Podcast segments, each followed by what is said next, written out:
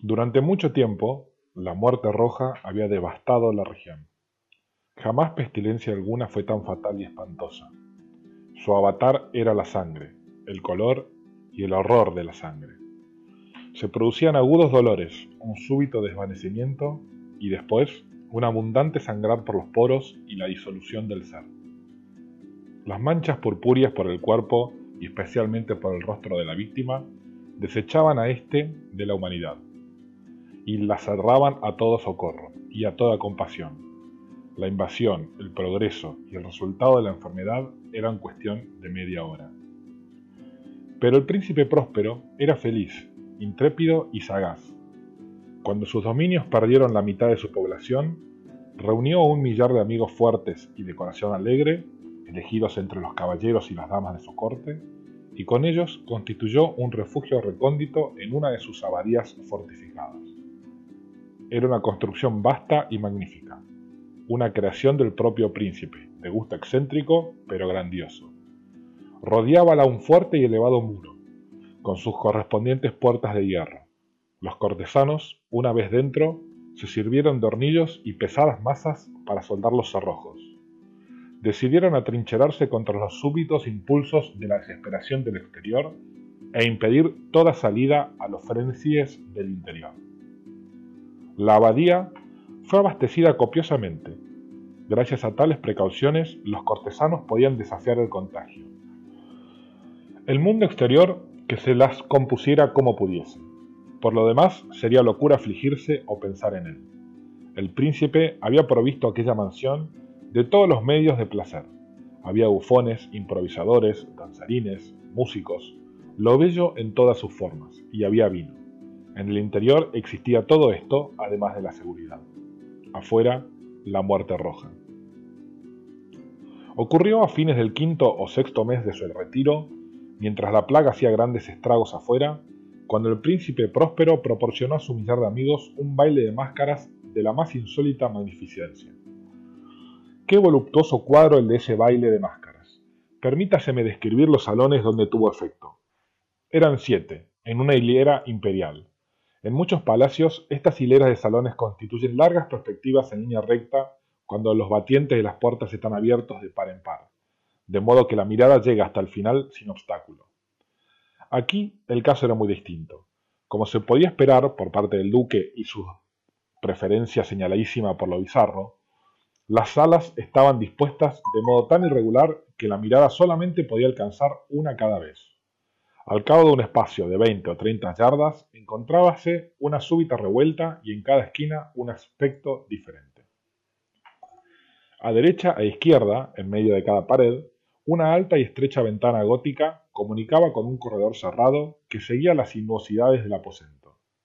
Cada ventanal estaba hecho de vidrios de colores que armonizaban con el tono dominante de la decoración del salón para el cual se abría. El que ocupaba, el extremo oriental, por ejemplo, estaba decorado en azul y los ventanales eran de un azul vivo. El segundo aposento estaba ornado y guarnecido de púrpura, y las vidrieras eran purpúreas el tercero enteramente verde y verde sus ventanas. El cuarto anaranjado recibía la luz a través de una ventana anaranjada. El quinto blanco y el sexto violeta. El séptimo salón estaba rigurosamente forrado por colgaduras de terciopelo negro, que revestían todo el techo y las paredes y caían sobre un tapiz de la misma tela y del mismo color. Pero solamente en este aposento el color de las vidrieras no correspondía al del decorado.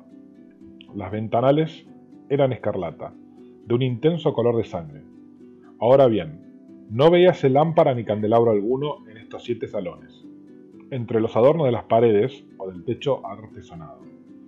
Ni lámparas ni velas, ninguna claridad de esta clase en aquella larga hilera de habitaciones. Pero en los corredores que la rodeaban, exactamente enfrente de cada ventana, levantábase un enorme trípode con un brasero resplandeciente que proyectaba su claridad a través de los cristales coloreados e iluminaba la sala de un modo deslumbrante. Producíase así una infinidad de aspectos cambiantes y fantásticos. Pero en el salón de poniente, en la cámara negra, la claridad del brasero, que se reflejaba sobre las negras tapicerías a través de los cristales sangrientos, era terriblemente siniestra y prestaba a las fisionomías de los imprudentes que penetraban en ella un aspecto tan extraño que muy pocos bailarines tenían valor para pisar su mágico recinto. También en este salón erguíase, apoyado contra el muro de poniente, un gigantesco reloj de ébano. Su péndulo movíase con un tic-tac sordo, pesado y monótono. Y cuando el minutero completaba el circuito de la esfera e iba a sonar la hora, salía de los pulmones de bronce de la máquina un sonido claro, estrepitoso, profundo y extraordinariamente musical, pero un timbre tan particular y potente que de hora en hora los músicos de la orquesta veíanse obligados a interrumpir un instante sus acordes para escuchar el sonido. Los balsistas veíanse forzados a cesar en sus evoluciones.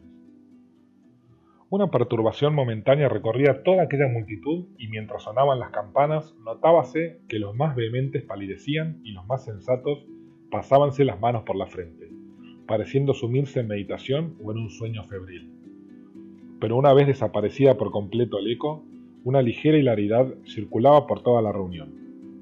Los músicos mirábanse entre sí y reíanse de sus nervios y de su locura y jurábanse en voz baja unos a otros que la próxima vez que sonaran las campanadas no sentirían la misma impresión, y luego, cuando después de la fuga de los 60 minutos que comprenden los 3.600 segundos de la hora desaparecida, cuando llegaba una nueva campanada del reloj fatal, se producía el mismo estremecimiento, el mismo escalofrío y el mismo sueño febril. Pero a pesar de todo esto, la orgía continuaba alegre y magnífica. El gusto del duque era muy singular, tenía una vista segura por lo que se refiere a los colores y efectos. Despreciaba el decorado de moda. Sus proyectos eran temerarios y salvajes, y sus concepciones brillaban con un esplendor bárbaro. Muchas gentes lo consideraban loco. Sus cortesanos sabían perfectamente que no lo era. Sin embargo, era preciso oírlo, verlo, tocarlo para asegurarse de que no lo estaba. En ocasión de este gran fete, había dirigido gran parte de la decoración de los muebles, su gusto personal había dirigido el estilo de los disfraces. No hay duda de que eran concepciones grotescas. Era deslumbrador, brillante. Había cosas chocantes y cosas fantásticas. Mucho lo que después se ha visto en Hernani. Había figuras arabescas con miembros y aditamentos inapropiados. Delirantes fantasías, atavías como de loco. Había mucho de lo bello, mucho de lo licencioso, mucho de lo bizarro. Algo de lo terrible y no poco de lo que podría haber producido repugnancia. De un lado a otro de las siete salas pavoneábase una muchedumbre de pesadilla, y esa multitud, la pesadilla, contorsionábase en todos sentidos tiñéndose del color de los salones, haciendo que la música pareciera el eco de sus propios pasos. De pronto, repica de nuevo el reloj de ébano que se encuentra en el salón de terciopelo. Por un instante queda entonces todo parado, todo guarda silencio, excepto la voz del reloj. Las figuras de pesadilla quedanse yertas paradas, pero los ecos de la campana se van desvaneciendo. No han durado sino un instante y apenas han desaparecido. Una risa leve mal reprimida se cierne por todos lados, y una vez más la música suena, vive en los ensueños. De un lado a otro, retuércense más alegremente que nunca, reflejando el color de las ventanas distintamente teñidas y a través de las cuales fluyen los rayos de los trípodes pero en el salón más occidental de los siete no hay ahora máscara ninguna que se atreva a entrar, porque la noche va transcurriendo. Allí se derrama una luz más roja a través de los cristales color de sangre, y la oscuridad de las cortinas teñidas de negro es aterradora. Y a los que pisan la negra alfombra, llega desde el cercano reloj de ébano un más pesado repique, más solemnemente acentuado que el que hiere los oídos de las máscaras que se divierten en las salas más apartadas. Pero en estas otras salas había una densa muchedumbre. En ellas latía febrilmente el corazón de la vida. La fiesta llegaba a su pleno arrebato cuando por último sonaron los tañidos de medianoche en el reloj. Y entonces la música cesó, como ya he dicho, y apaciguáronse las evoluciones de los danzarines. Y como antes se produjo una, una angustiosa inmovilidad en todas las cosas. Pero el tañido del reloj había de reunir esta vez doce campanadas, por esto ocurrió tal vez que con el mayor tiempo se insinuó en las meditaciones de los pensativos que se encontraban entre los que se divertían mayor cantidad de pensamientos. Y quizá por lo mismo, varias personas entre aquella muchedumbre, antes que se hubiese ahogado en el silencio los postreros ecos de la última campanada, habían tenido tiempo para darse cuenta de la presencia de una figura enmascarada que hasta entonces no había llamado la atención de nadie, y al difundirse en un susurro el rumor de aquella nueva intrusión, se suscitó entre todos los concurrentes un cuchicheo o murmullo significativo de asombro y desaprobación, y luego, finalmente, el terror, el pavor y el asco. En una reunión de fantasmas como la que he descrito, puede muy bien suponerse que ninguna aparición ordinaria hubiera provocado una sensación como aquella. A decir verdad, la libertad carnavalesca de aquella noche era casi ilimitada, pero el personaje en cuestión había superado la extravagancia de un Herodes y los límites complacientes, no obstante, de la moralidad equívoca impuesta por el príncipe. En los corazones de los hombres más temerarios hay cuerdas que no se dejan tocar sin emoción. Hasta en los más depravados, en quienes la vida y la muerte son siempre motivo de juego, hay cosas con las que no se puede bromear. Toda la concurrencia pareció entonces sentir profundamente lo inadecuado del traje y de las maneras del desconocido.